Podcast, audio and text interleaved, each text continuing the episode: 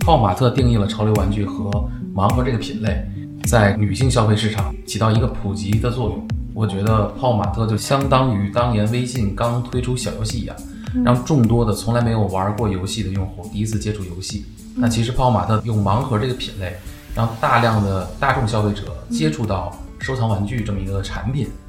以至于凭空创造了一个很大的一个消费市场。那其实玩具现在已经和文化是对等的，嗯，呃，玩具已经是文化的一种新的载体，它其实满足的是现在年轻消费者的一个对自己精神层面和社交层面的一个需求。回归到潮玩行业，就是这两年入局的人也特别多。我之前查了一个数据，可以分享给大家，就二零一九年中国潮玩的零售市场规模在二百零七亿，到二零二四年这个数字叫增长到七百六十三亿，就这个太有吸引力了。我觉得是一个特别好的时代，就是在于每一个艺术创作者都能找到能跟你形成共鸣的用户。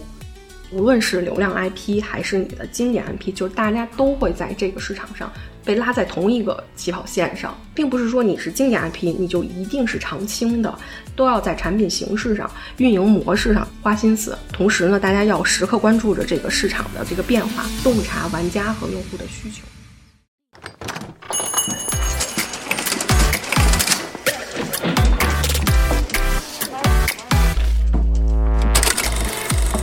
泡泡玛特和荔枝播客出品，国内首档专注于潮文文化的播客节目《Pop Park》，始于潮玩，不止于潮玩。Pop Park 的听众朋友们，大家好，欢迎大家收听今天的节目，我是今天的主持人此去经年。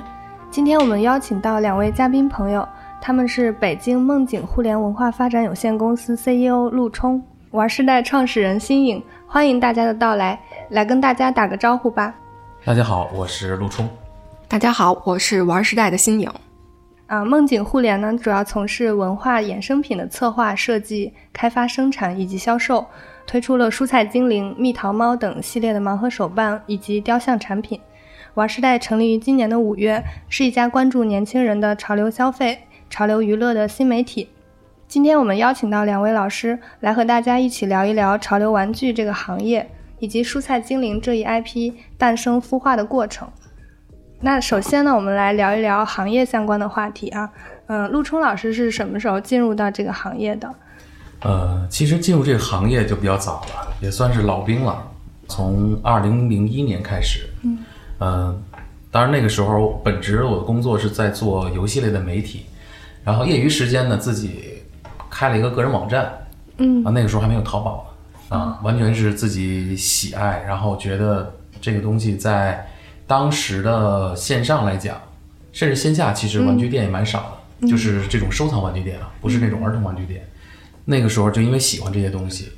很多年，尤其是读书的时候，确实也没有钱买这些东西。那上班工作了，有点闲钱了，就想起小时候玩的一些玩具，就开始找，到处找。嗯，然后发现了以后，觉得哎，这个是一个不错的一个市场机会，因为线上来讲，其实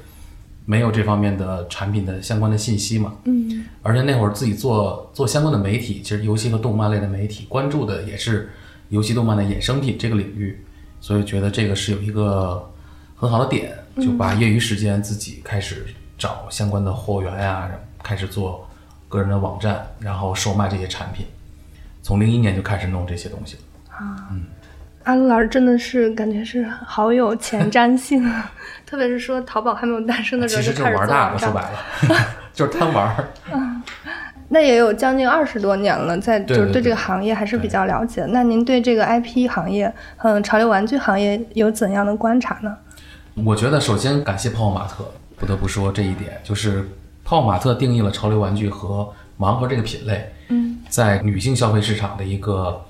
起到一个普及的作用。嗯我经常跟一些同行聊，我觉得泡泡玛特就相当于当年微信刚推出小游戏一样，让众多的从来没有玩过游戏的用户第一次接触游戏。那其实泡泡玛特的用盲盒这个品类，让大量的大众消费者接触到收藏玩具这么一个产品，以至于凭空创造了一个很大的一个消费市场。嗯这点儿我觉得是基本上可以说是从呃一七年、一八年萌芽，一直到一八年的这个繁荣开始，嗯也算是我们这一波老玩具人觉得值得庆幸的一点吧。前段时间看，呃，广州的 TT 的那个旗舰店开业，当时也邀请过去看一下，我真的还是挺感动的，因为这就是原来我们那会儿一直梦寐以求的玩具店的该有的样子，就里边有很多大的雕像啊，然后昂贵的一些收藏级的一些潮流玩具，还有大量普世的，甭管是大朋友小朋友都喜欢的一些呃玩具，因为。以前一直被认为玩具都是小孩子玩的，觉得不务正业啊、玩物丧志啊这种概念。那其实玩具现在已经和文化是对等的。嗯，呃，玩具已经是文化的一种新的载体，它其实满足的是现在年轻消费者的一个对自己精神层面和社交层面的一个需求。我觉得这个市场现在是一个非常好的时期。嗯，新颖老师，您认为 IP 和潮玩行业在这些年经历了怎样的变化呢？比如说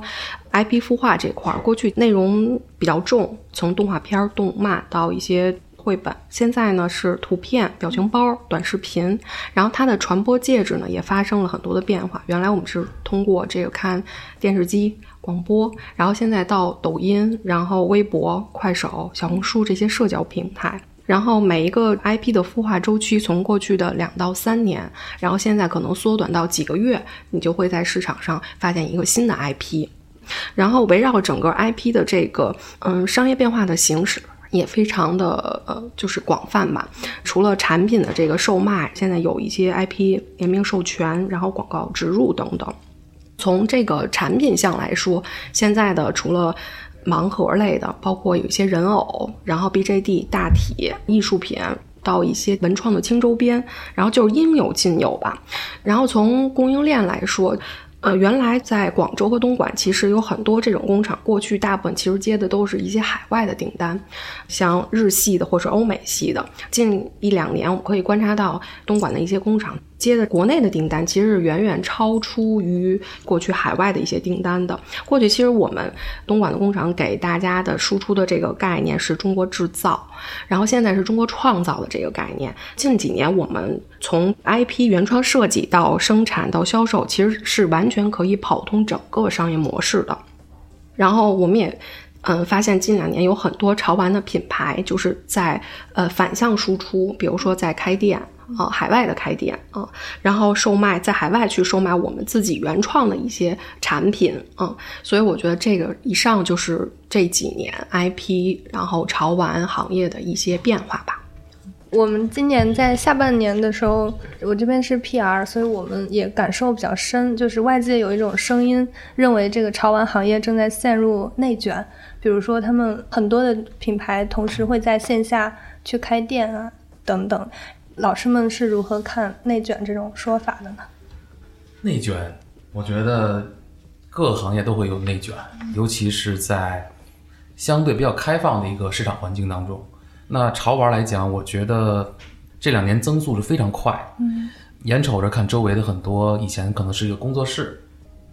瞬间可能变成了一个品牌，甚至成为一家公司。这个真的是见证整个这个行业一个飞速发展的一个时期。那同样，同质化的严重性也逼迫着很多老牌的公司要调整自己。那我觉得就是，尤其是已经比较成熟的一些潮玩公司。他们都要考虑后起之秀柜台的一个占有的一个竞争，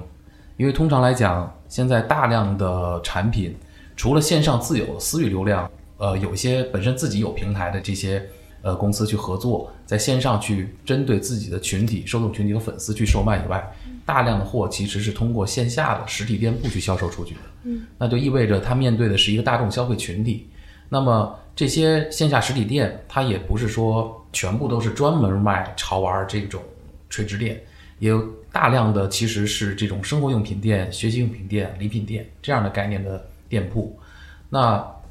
面积是有限的，谁家的产品能够占据那个位置，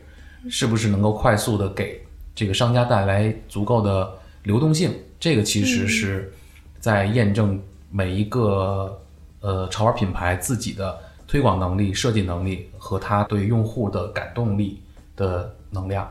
因为我本身也是一个拆盒的博主，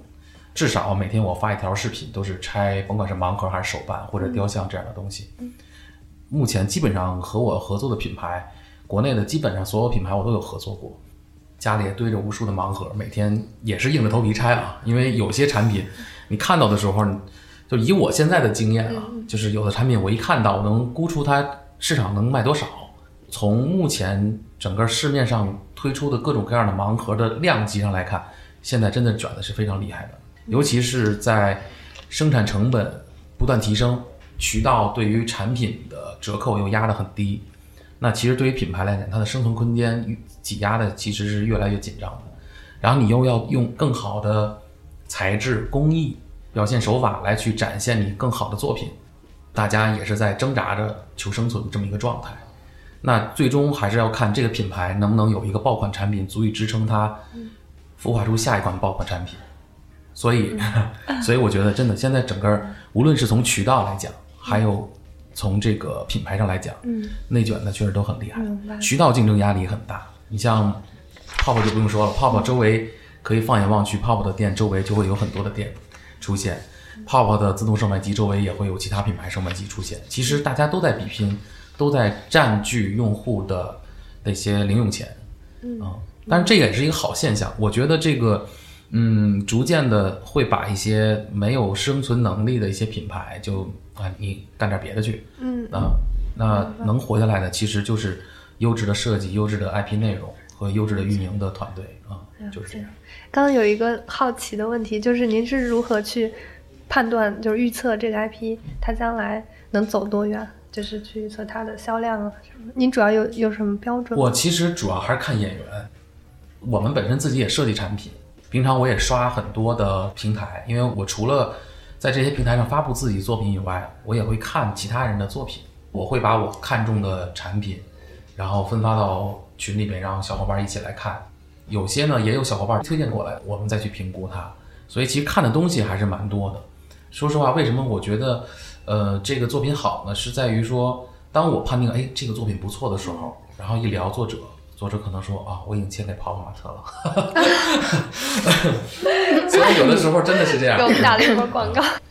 我觉得其实很多时候就是说，一个好的作品，它能够面试，能够让大家喜欢，其实就是整个行业都会很开心的事情。嗯，就像我跟很多的设计师，包括这些品牌，你看，虽然说我们自己也做盲盒。但这些品牌他们也会把盲盒给我，让我去拆啊，让去评价，嗯，去帮他们去做推广。我是媒体人的骨子里哈，就是我是很公平的方式来去介绍这些作品的。因为任何一品牌，它创作出这个产品来，嗯，即使它制作当中有很多问题，但再有问题，它也是倾尽了自己的能力来去做这个作品，并不是匆忙的赶出一个东西。真是赶出来的东西，你会觉得这个东西是没有灵魂的。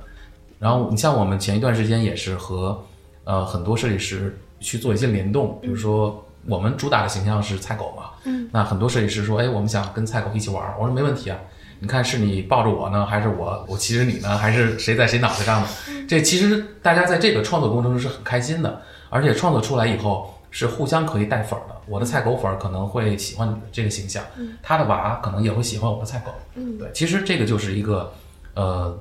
文化创作圈或者说艺术圈互相捧的这么一个过程，对对，就是不应该卷，应该捧。对对对对啊，没错。我其实特别同意阿路老师说的，就是首先第一点就是内卷一定会出现在每一个行业当中的。回归到潮玩行业，就是这两年入局的人也特别多。然后我之前查了一个数据，可以分享给大家，就二零一九年中国潮玩的零售市场规模在二百零七亿，到二零二四年这个数字要增长到。七百六十三亿，就这个太有吸引力了，所以我们会发现，就是无论是平台还是资本，还有一些就是小的工作室，就是大家都在奔赴在这个赛道上。而我们今年其实认识了很多，就是这种潮玩小的工作室，就是基本上呃很年轻，三四个人，然后就组成一个小团队在做潮玩的生意。那我作为一个就是玩家，我每次在平台上的时候，然后浏览这个，比如小红书啊什么的时候，其实每次看到的这个 IP 可能都不太一样。有的 IP 你觉得很眼熟，会有出现就是觉得同质化啊的这种现象。然后还有一些新的 IP，它就是你从来没见过，更新迭代的速度非常快。嗯，回归到内卷这个事，对于潮玩行业发展来说，我觉得这是首先第一个是它是一个正常的现象。啊。对于每一个行业，其实它都会有这样的一个迭代。嗯，对于潮玩行业来说，这是一个我觉得是一个正常的一个迭代的一个现象吧。就是回溯今年的整个的这个潮玩行业，尤其是这个 IP，我是感觉爆款的 IP 其实就那么几个，比如说菜狗，然后有这个琳达贝尔啊，然后有这什么星黛露，然后小刘鸭，然后还有什么小兰和他的朋友，没有过去那么那么的多。但是呢，你会觉得就是说。就是前几年大家知道的这个 IP 的时候呢，是因为市场上可能没有那么多的货，没有那么多的品。然后，但是这两年呢，就是你会明显感觉，就是每个人喜欢的 IP 不一样，就是每一个 IP 它其实都可以形成一个小的圈层啊。你可以喜欢 A，然后我可以喜欢 B，当然这都没有错。对我觉得当下年轻人其实是更懂得和喜欢表达自己的。嗯，我们会发现今年整个在市场上的时候。从增长的角度来说，潮玩行业增长的角度来说，就是可能一二线的增长的速度没有三四线快，所以各个潮玩品牌其实大家可能在战略布局三四线的城市，有一些城市可能你很小，但是你都可以在线下的某一个店铺里，你能买到潮玩的产品，或者是无人的售卖机。所以我是觉得大家都在培养新的呃用户。刚才说到内卷，好的现象在于渠道也还是在增长。呃，我们目前来讲，像现在我们对外的渠道，我们合作的这些销售网点，大概统计了一下，目前就是蔬菜精灵的盲盒大概三万个网点儿，嗯，那其实全国可能大概有十万个网点儿，而且这个其实还在增速，为什么呢？就是，呃，还有不断的新的连锁的渠道在拓展，比如说以前可能，呃，永辉超市不卖盲盒，现在他马他也很快就要开始卖盲盒，在某些区域里边开盲盲盒了，就这些传统的。K A 渠道啊，或者这种大型的商超渠道，嗯，他们其实也在关注这种消费产品，那有可能有一些品类就适合于在这个渠道里去释放，所以其实包括周边店铺的这些小卖店，学学校周边店铺的小卖店，它以前卖的可能大量都是盗版的一些产品，便宜低价，嗯，那慢慢的会发现，其实正版的反而更赚钱，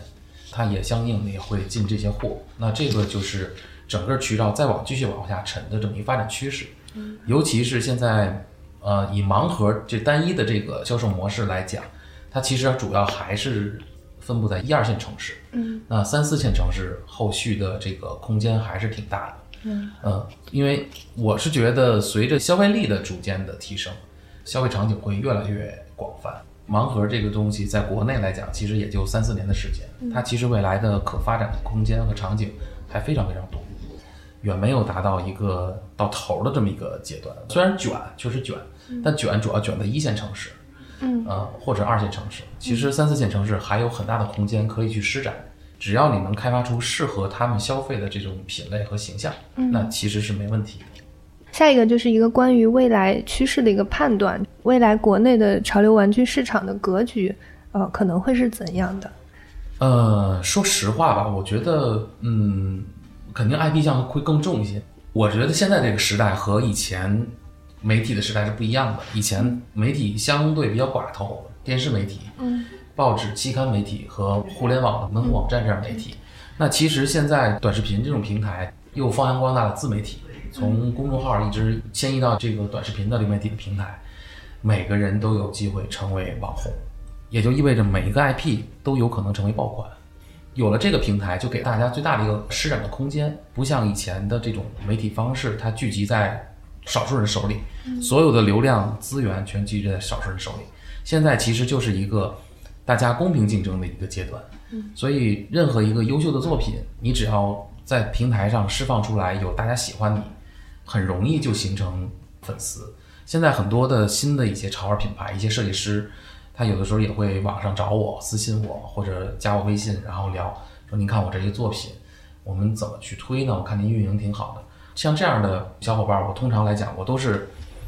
把我能知道的我都告诉他。我说建议你先在哪儿去种草，在哪儿去先培养你的粉丝，往你的私域去拉，然后如何去做个众筹，或者是小规模的去参加一些展会，做一些少量的东西，去看看用户的反馈。这样其实就是培养自己的私域的用户群体。嗯，我觉得是一个特别好的时代，就是在于每一个艺术创作者都能找到你能跟你形成共鸣的用户。所以未来的格局，我就觉得就是百花齐放的一个形态。老的品牌或者大的品牌如何用更好的作品来去捍卫自己的地位，如何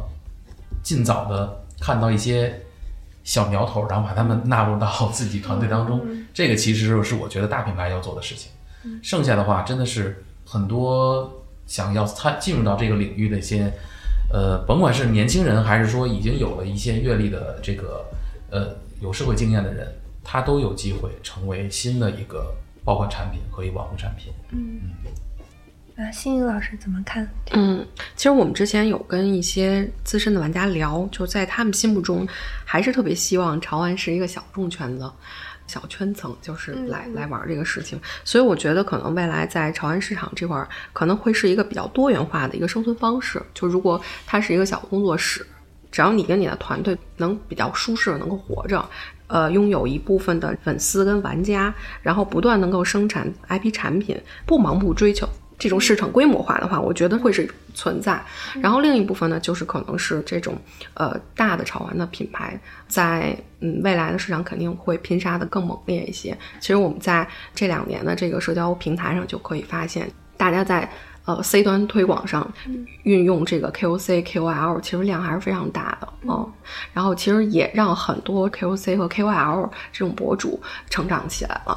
它在整个这个生态当中，其实是非常重要的一环。嗯，我是觉得就是未来可能在嗯，除了这个 C 端推广上，更会呃拼杀的另一块，可能是在品牌，让用户除了知道你的 IP 是谁之外，可能你的品牌啊。企业是谁？然后你们在做一些什么事情？可能会往这个方面上进行一个偏移。然后另外呢，从 IP 孵化层面上来看吧，我觉得这个形式可能更开放。我们看到今年迪士尼的这个新的一个尝试，就能感觉出来，就是过去的这种呃比较重的内容孵化形式，到今年通过尝试更新的玩法和形式，不断孵化出了一个新的 IP。这跟它以往其实完全。不太一样，对。反观国内的 IP，可能有的 IP 会上一些内容，延续 IP 的生命力，从而让 IP 进一步的扩圈，然后收获更多的粉丝和玩家，提升它的商业价值。嗯嗯，流量 IP 它火爆之后，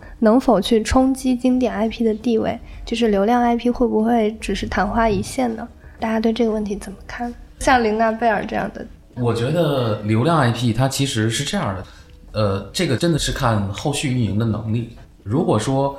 它这一波赶上了，确实爆款了，很火，不断的它有可能推出第二弹或第三弹，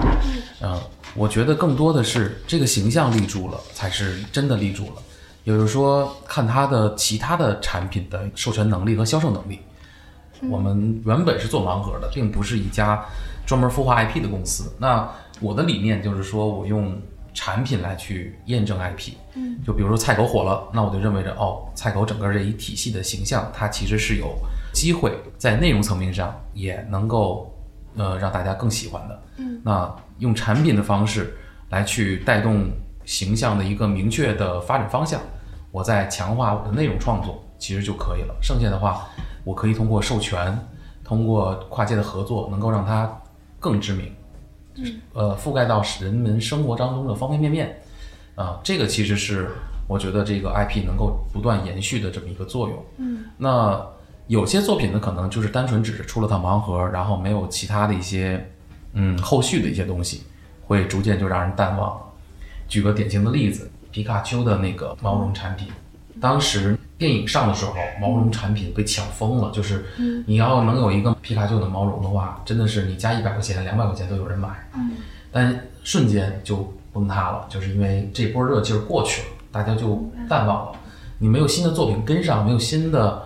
内容向的东西让大家继续发酵的话，其实很容易被大家所遗忘。嗯，对，所以短时间内火起来的作品，一定是后续要有一些更多的内容向的东西去补足它。撑起来它，它才能持续的活下去。嗯，我觉得这个是最基本的一些动作吧。我是觉得，就是首先那个流量 IP 的这个就流量嘛，其实是新入局的 IP 的一种成长路径。今年琳娜贝尔的这个爆火，我觉得是一个反向，其实说明就是市场上和玩家其实是有巨大的需求的。啊，对。但是也有一个比较在探讨的一个现象，就是感觉玩家和市场其实对于一个新孵化的 IP，就是它等待的时间没有那么长了，就它需要快的、新鲜的东西。我愿意尝试，就玩家的这个想法，整个市场感觉是用了一个特别短平快的模式在孵化一个 IP，就是你需要你这个 IP，比如有人设、接地气、有网梗、共情，然后这些东西可能会让你迅速的，就是上这个热搜啊，就火了。无论是流量 IP 还是你的经典 IP，就是大家都会在这个市场上被拉在同一个起跑线上，并不是说你是经典 IP，你就一定是常青的。因为玩家的需求变化非常快，就大家喜欢新鲜的东西，追求有趣、有潮流感的东西。无论是流量 IP 还是经典 IP，其实都要在产品形式上、运营模式上花心思。同时呢，大家要时刻关注着这个市场的这个变化，洞察玩家和用户的需求。那呃，聊完行业之后，我们来聊一聊就是蔬菜精灵这个 IP 它的故事。朵朵窝它的商业模式是怎样的呢？阿路老师给我们介绍。以前我们也没有什么商业模式，我们就是一个喜欢做玩具的一帮老男孩儿，就是觉得哎，这个盲盒挺简单的呀，我们也能做啊。是什么时候开始做盲盒？我们应该是从一八年开始做的。那个时候我签了一个呃，算是网红表情包。然后叫蜜桃猫，嗯啊，那个时候很多年轻的情侣会经常使用这个表情包。那个表情包其实都是我老婆平常老用，给我发，哎，我觉得还挺好的。然后就联系了这个作者，然后作者也是挺佛系的一个小女孩，说可以啊，她之前授权了一些毛绒出去，嗯，盲盒她也是很少听说，然后我觉得可以尝试，嗯，所以那个时候开始合作第一款盲盒，呃，当时在那个某点平台上做的众筹，效果还不错。嗯，也是给了我们团队很大的信心。那因为那时候我们团队里一共就四个人，就开始准备铺渠道。正好也有另外一家代理商看中了我们的产品，就直接包销了。第一套觉得哎赚到钱了，就可以继续往下做了。所以那时候开始，呃义无反顾的开始进入到盲盒这个领域。当时的想法呢，就是设计一些可爱的造型，针对大众的消费群体的一个演员。因为我我认为。IP 这个东西偏粉丝向，如果你要是拿一些相对，呃比较明确的一些 IP 的话，它卖的都是粉丝，那在大众的群体当中不一定能够获得认可。那我希望的是说，卖的产品或者设计的产品，即使你不是这个形象的呃爱好者、使用者，看到这个形象也会买。这个其实是我们在定义当时的盲盒品类主要的一个标的点。那个时候。想法就是多做一些盲盒的形象，多签一些作品，然后我们的自己设计师也也陆陆续续设计一些我们自己的东西去去试水，培养我们自己的 IP，这也是我们自己呃给自己当时定下的一个目标，就是除了签过来的一些作品以外，我们尽可能的也要孵化一些我们自己的。嗯，然后蔬菜精灵呢，其实也是呃属于机缘巧合吧。那我们是在二零二零年，就是疫情的那一年。之前正好是去日本参加 WF，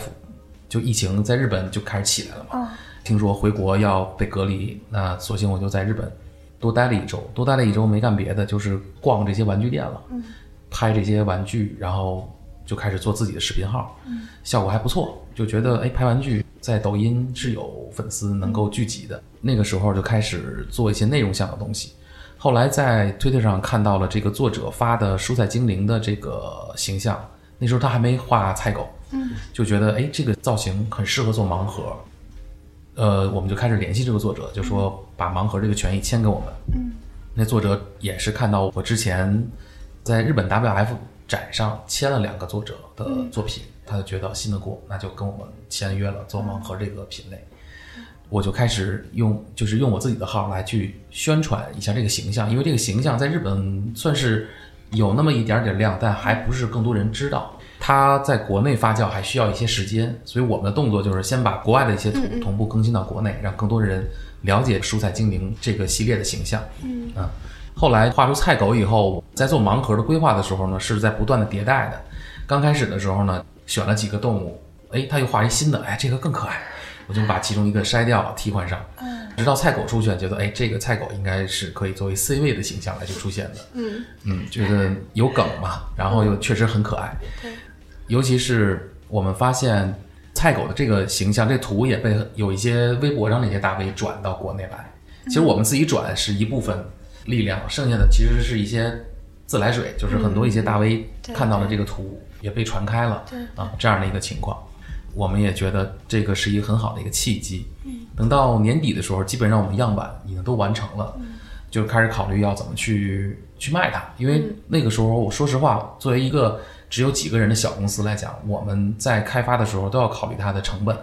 所以在选角色的时候，尽量选造型相对比较简单、开发难度系数低一些的一个形象来去做。嗯，而且如果能同模的话，我们就尽可能同模，能节省模具嘛。比如说那里边有萝卜、狐狸，我们就弄了一个白萝卜和胡萝卜。对我看到了，换个颜色就可以。其实本来还有一个黑色的，后来觉得不行，萝卜有点太多了，就把它 pass 掉了。其实很多用户还挺期待的，因为那个黑色的萝卜是埃及的那个卡努比斯，是那个死神的那个那个形象，但最终没做，我们准备留到第二弹再去做。嗯，那个时候，呃，B 站上有一个 UP 主自己呢弄了一个建模，然后 3D 打印对对对，打印了一只菜狗。然后自己做了一个叫它叫什么真菜狗什么的，在 B 站上火了。其实火的这个视频还都是我们自己的粉丝发给我们的，哦，说哎这有人做食物了，你们那个什么时候做呀什么的。我一看哎，还挺火的。正好那会儿 B 站小伙伴儿找我们说，你们之前做的在某点上做了很多众筹，有没有什么项目能够放到我们这边来做？嗯，我说那正好，这个有在 B 站上火了一个形象，那这个形象的盲盒我们在 B 站上做、嗯做众筹吧。他们觉得哎不错，可以。所以那个时候就是在 B 站上的这个众筹项目，效果还是不错的。对，对，众筹的结果还是挺超预期的。对对对对对，我们以往做那个盲盒的众筹，基本上最多的时候是四十多万。嗯，B 站小伙伴那边，我们这个算是他们第一个正式的众筹项目。以前他们做的都是呃，比如说小电视啊，或者二十三三娘的一些什么亚克力牌啊，或者小青周边，金额都比较少，可能几万块钱，大概是这样。嗯，所以当时 B 站小伙伴还跟我们说，说我觉得您这项目特别好，我觉得能筹二十万。我说放心吧，我们这至少能筹四十万。当时是也是互相给对对方打气嘛啊，对对对，对，然后最终筹到两百万的时候，我们觉得没想到，确实没想到。B 站的那个电商的负责人跟我说：“阿路，我觉得这个项目能到五百万。”我说：“我觉得这项目能到一千万。确实啊是，最后落锤在一千三百九十八万，还是因为其中有大概一周的时间没给放任何推广，因为他们怕我们做不出来。嗯，我们也觉得压力比较大。这个对于我们一个那个时候已经扩充到八个人了，八个人的团队来讲，确实压力比较大，因为一下要交那么多货。嗯，幸亏那个时候正好我另外一个工厂的朋友他刚开了一个新厂，所以基本上春节一过后，我们就开始动工去做做这个项目，他所有的产能全释放给我了，算是如期交货，而且品质上来讲，说实话，我们是按照手办级来去做的这个盲盒，尤其那个萝卜狐狸，原本想是想省模具的，其实那个萝卜狐狸是最费模具的，就是它里边还包了 ABS。就是用两种注塑的工艺来去实现它，这样它才能摆让它是一个完整的、没有合模线、没有水纹的一个胡萝卜，就那个确实还挺难的。然后包括那个萝卜的尾巴，我们也是经过了不断的烧钱才做出现在的这种效果来啊。最难的居然不是菜狗，是那个萝卜。对对对对，最最难的是那个萝卜狐狸，对，抖音这些平台其实也在做就是电商方面的，咱们也能看得到，抖音也能就是托起来，像比如说虚拟人这些虚拟偶像这些爆火的虚拟的形象，咱们在做 IP 这些运营和商业变现的尝试的时候，为什么更多的还是 B 站或者一些某点众筹这种，就是还是在这方面。然后抖音电商这块儿，未来会有一些新的机会吗？因为流量在这儿。对，其实这块我们已经在布局了。之前没做呢，是因为真没人。菜狗火的时候，我们其实当时已经孵化了差不多五个项目，同时在做。然后菜狗起量了以后，我们已经搁置了一些项目，就是先不做了，先不动，所有人力全都干蔬菜精灵这件事情，因为真的是分身乏术。一方面就是从我来讲，就是菜狗这一火，基本上每天找我聊的人，就是每天我都排得满满当当的，就是一天可能那会儿最多的时候见六波人，然后同时还有电话会议的方式，有采访的，也有就是投融资方面咨询的。现在我团队已经将近五十个人了，差不多从今年年初到现在，对于我我们这么一个小团队来讲，又扩张的有点快了。我现在已经在压着说别那么快啊，差不多够用就可以了。那目的就是说，把我们能施展的空间，能释放的这种能带来收入的这些窗口，我们都有人去对接上。因为现在手上在孵化的东西也是积累的蛮多了。因为我光靠蔬菜精灵来讲，我觉得它还只是一个算是能吃饱饭。后边我们怎么样能够快速发展，并且能再孵化出一个仅次于它的一个项目来，这是我们比较紧要的一个工作啊，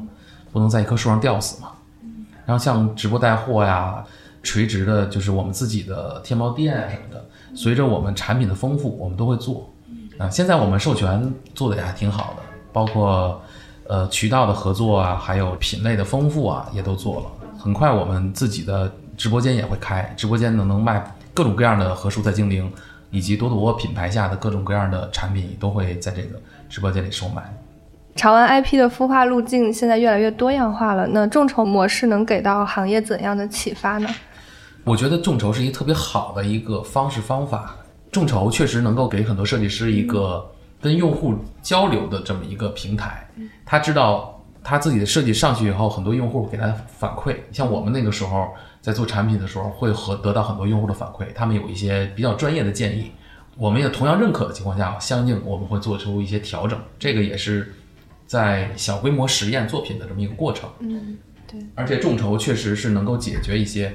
前期生产的一些资金的问题啊，用它开模啊或者怎么样都能用得上。同意艾老师说的，其实众筹对于潮玩行业、潮玩品牌来说，其实是一个特别好的一个方式。因为我们，呃，今年其实也看到了有一些，尤其是小的工作室涌入这个赛道。因为今年的原料的上涨啊，然后包括工厂比较拥挤，对于小的这个潮玩品牌来说，生产盲盒其实整个的这个投入会非常的巨大啊，无形当中增加了很多的这个成本压力。所以众筹这个确。确实是一个非常好的一个方式，就是你可以前期去判断市场的一个反馈。我们之前也呃曾经聊过一个品牌，第一次众筹的时候，它能筹到两百万，然后它在第二次众筹的时候，其实这些量就特别小，他就马上非常果断的就把这个砍掉了。要不然你生产出来的这个东西，就是你在众筹的时候就是卖不出去嘛。那未来你可能投入到市场的时候，这个可能就成为库存了啊。对，所以现在这个赛道还是非常的现实的。嗯呃，就是菜狗它的粉丝画像有怎样的特点呢？就是是男性多还是女性多？以及你就是您认为他们为什么会喜欢菜狗这个 IP？嗯，菜狗其实它主要的受众群体。是这个年轻的用户群居多啊，就根据我们的数据来看的话，就基本上十六岁到二十八岁之间是人数最多的。从我之前最早一波在我的视频号里面去发这个菜狗的视玩具的实物视频的时候，我们发现一个特别显著的一个现象，因为菜狗这个词主要流行于游戏玩家群体当中，这是最核心的一个受众群。当我发了菜狗这个形象以后，很多的用户留言，一部分是问：“哎呀，这个在哪儿买？”还有一部分说：“哎，你看这是你。”然后艾特一个人，然后另外或者艾特一群人，这意味着什么呢？就是她的男朋友或女朋友在游戏过程中经常被骂菜狗，或者是她的这些猪队友都被骂成菜狗啊，所以就会在这个群体当中形成一个共鸣。除了菜狗以外，还会被骂的是辣鸡，辣椒鸡。然后当时我们第一时间就让我们的日本设计师设计了一只辣椒鸡出来，大家也是很开心的。那个这个辣鸡也会在第二弹盲盒当中出现，就是长得五彩斑斓的。对对对对，可鲜艳了。对。然后其实从我们当时在 B 站做众筹的时候，也是 B 站的平台会员购，它其实是一个卖核心项产品的一个平台，比如说更多的是拼装的机甲，以前是拼装的机甲，还有像手办。那这些消费者大部分都是男性，那我们这个盲盒当时众筹的时候，给他们带来大量的女性消费者，这个他们也是觉得很有意思的点，因为以往来讲，他们的所有的平台上有百分之八十都是男性，那我们这个项目最终的给出来的数据是百分之六十是男性，百分之四十是女孩而且很多用户是第一次在 B 站上买东西，然后所以那会儿看评论区也挺有意思的。他说我的 B 站第一次都给了菜狗了，很好玩儿。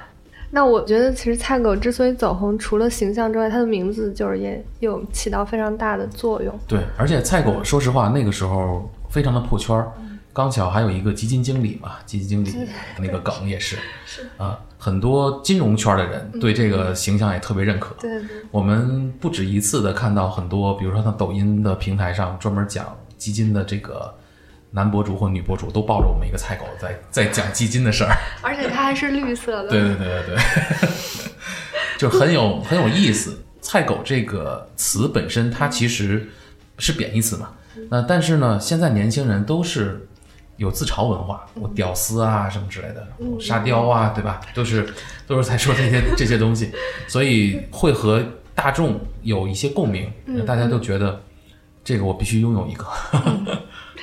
那我们聊一聊它，就是蔬菜精灵这个系列未来呃有怎样的规划？就是可能需要持续的去运营，对，能保证它。呃，蔬菜精灵其实我们已经把它定义成为一个精灵宇宙了。前段时间刚刚在 B 站结束的有一套水果精灵的盲盒的众筹，嗯，当然金额肯定确实很难超越当时蔬菜精灵的这个金额，那也是筹了一百八十万，对于普通的盲盒项目来讲也算是可以了，嗯。嗯，因为只是比那四十万还是 强对对，还是比四十万多很多的，而且还是单纯的就是盲盒嘛，呃，水果精灵也是大家日常生活中经常遇到的一些形象和动物的一个有机的结合，比如说里面也有一些呃我们设计的一些梗。梗文化，比如说柠檬精，啊。啊，柠檬精在这里边。呃，其他的我们精灵宇宙其实是我们现在正正在精心打造的一个一个世界观。嗯，套用现在比较热门的词的话，我们就是在打造一个精灵的元宇宙。嗯，它的可能故事观或者说它的呃设定的感觉可能会有点像精灵宝可梦。嗯，就是男主或者是一群主人公和。一群可爱的精灵，一起拯救世界的这么一个一个故事。那另外，我们现在也在和和一些平台再去筹备一个泡面番的一个计划，先用番外篇的形式制作一些比较短小的、有意思的动画内容，也是在强化呃蔬菜精灵和水果精灵这些形象，呃动画的东西。说白了，目的还是为了推广这个 IP 这个形象。更加深入人心，嗯，再加上我们可能也会用到一些最新的技术，比如说 AR 啊、MR 啊，和你生活中真的拿手机或者是一些嗯眼镜的话，能够看到你身边真的有活灵活现的这些小精灵存在，嗯，这个是我们后边在做的事情。养一只菜狗感觉挺好的。那最后一部分就是我们聊一聊这个玩具本身哈，就是蔬菜精灵这套系列，它在平面转三 D 的过程中有没有一些细节可以分享的？呃，对，其实这个制作过程，说实话挺头疼的，尤其是菜叶子，因为以往嗯，比如泡泡玛特的一些作品都是很有设计感，然后很有简约风，再加上一些呃艺术造型的改造。嗯，那我们这个产品呢？比较尴尬的一点就是，你一方面要让它很萌很可爱，因为毕竟动物都是毛茸茸的嘛。嗯嗯。但是蔬菜呢，又是光滑的那种感觉。对对，光滑。比较比较硬，又比较复杂，所以我们在做这个造型的时候就要取舍。比如说，我们第一弹里边有几个比较难度比较大的，一个刚才说了，就是萝卜的那个尾巴，真的是我们用各种各样的方法来去表现它，甚至人造花的工厂我们都已经模具都开好了，然后试了一下几次。觉得不行，做出来东西还是太 low 了，就推翻了，模具都废了，也在所不辞，踏踏实实的还是用开钢模珠 PVC 的方式去做，因为觉得那个可能质感手感会更好一些。嗯，还有像兰花鼠，兰花鼠其实就是西兰花嘛，菜花。嗯嗯，对。那个上面那个涂装啊，真的是我把师傅都快逼疯了，就是他怎么都涂不出那个看上去真的就是西兰花的感觉，就是慢慢找，我们连网上那些。假的西兰花的那种模型啊，我们都买回来，然后一起来参考，啊，真的这开发过程中真的是挺痛苦的，但又被时间卡在那个位置，又不能说 delay 这个交货的时间，因为 B 站第一个众筹项目，你不能让用户失望嘛，嗯嗯，对，所以其实整个的这个交付过程还是挺惊心动魄的，当时众筹的时候赠品一大堆，当最终产品经理把这个打包完成的时候，我都惊到了。我说这这都是我答应送给他们的吗？当时我就想抽自己，真的。你你就想吧，四百多块钱一盒，拿到是一这么大的一个箱子，就很多确实太良心了，以至于我们这次在众筹水果精灵的时候，用户说不行啊，没有蔬菜精灵值。我说你还让不让我们活了？太逗了。嗯，呃，就是因为里边又送什么钥匙扣啊、冰箱贴呀、然后我们还送了一个展示盒。原本我们是想给用户一个很好的东西，但确实时间太紧了。嗯，展示盒我们用料还是很讲究的，而且那个成本也不低。嗯，最终做完了以后，质量很好，但就是安装很难。那嗯，第二代的这个蔬菜精灵，它在材质工艺上会有哪些特点？可以给大家提前剧透一下？呃，第二代我们就不会太考虑就是开发难度和和铜模的问题了，尽可能的就是找大家最喜欢的角色挑选出来来去做。嗯，反正我们也是经过几番的讨论吧，因为其实我们在选择角色上面其实是有不同意见的。第二弹应该还是八加一的数量。八个呃，对，因为第一弹是六加一，嗯啊，第二弹应该是八加一或八加二，大概是这样的。嗯对于菜狗这个 IP，你们在未来的授权这块儿有没有什么规划？呃，彭吉其实已经是我们签约设计师了，就是这个菜狗的设计师彭吉，授权的权益是全球的权益，嗯，所以我们现在主要是在国内。那国外来讲，我们有一些合作伙伴也陆陆续续的在开发，比如说日本本土的啊、毛绒啊，或者是扭蛋，我们已经授权出去一些了。卖的还不错，嗯，然后还有比如说像台湾和香港地区，其实也在陆陆续续开发一些线下展陈和呃适合于当地的一些文化消费品。嗯，那国内来讲，我们跟比如酷乐潮玩、名创优品什么的，都已经签了一些生活用品和学习用品的品类。嗯，其他的现在卖的最好的是毛绒，卖的还不错。嗯，基本上全国的这些礼品店什么，大部分都能看到。嗯，后续的还有像图书啊。还有像这些服装、服饰啊什么的，你像我们前一段时间上线的一个居家服吧，菜狗的居家服，粉色菜狗的居家服，因为是 B 站限定的，呃，在 B 站上也卖了几千件儿，还可以，效果还不错，挺多的。还有授权，游戏的授权，嗯我们和一些游戏的一些联动，呃，授权什么的也都还可以，现在已经都排到五月份了。就基本上每个月都会有一款游戏跟我们有联动，甭管是端游、手游啊什么的都有。嗯 OK，OK，谢谢谢谢。那今天的节目就到这里，再次欢迎两位老师的到来，我我们下期节目再见。好，拜拜。拜拜。